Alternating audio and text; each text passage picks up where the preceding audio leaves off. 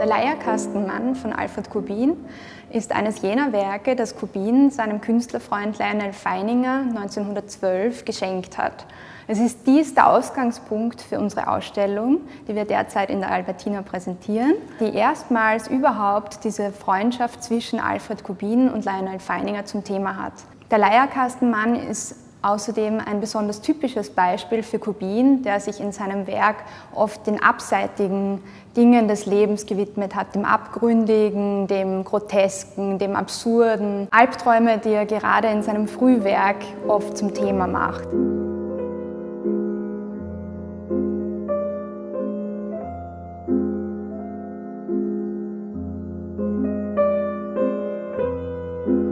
Der Leierkastenmann ist eine auf den ersten Blick sehr harmlose Stadtansicht.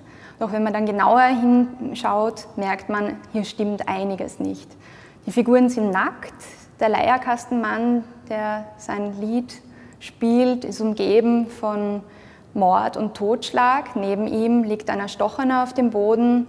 Leute stürzen sich von Häusern. Eine Kutsche fährt gegen Himmel.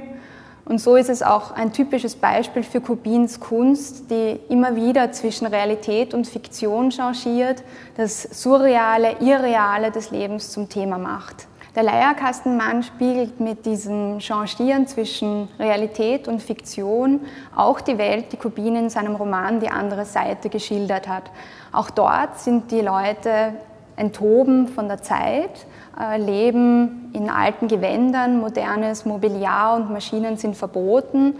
Auch Kubin selbst an seinem Wohnort in Zwicklet nahe Braunau hat ein Leben geführt abseits von der Gesellschaft. Er ist zwar ständig in Kontakt mit Künstlern und auch mit Philosophen, Literaten, korrespondiert sehr viel mit diesen Menschen, lebt aber selbst sehr zurückgezogen.